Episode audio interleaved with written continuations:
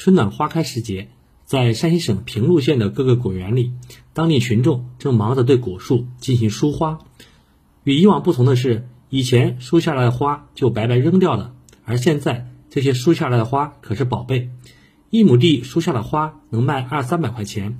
这个时候正是当地花粉生产的旺季，从花朵中提取出来的花粉主要用于对果树的人工授粉，对提高品质、稳定产量。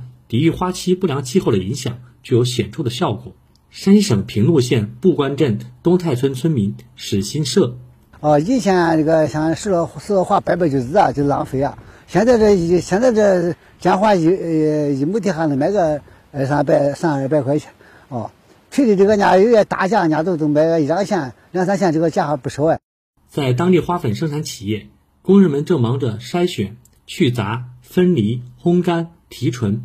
包装销售，山西省平陆县金童果业负责人赵海亮。呃，依托平陆县果树面积大、野生资源多，现在我们平陆啊成了一个化肥生产的一个多品种的一个集散中心。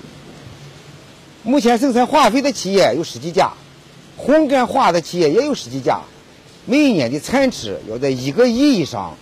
目前。当今加工的花粉产品销售到全国各大水果产区，同时远销日本、韩国等国家。以上是新华社记者徐伟从山西运城为您发回的报道。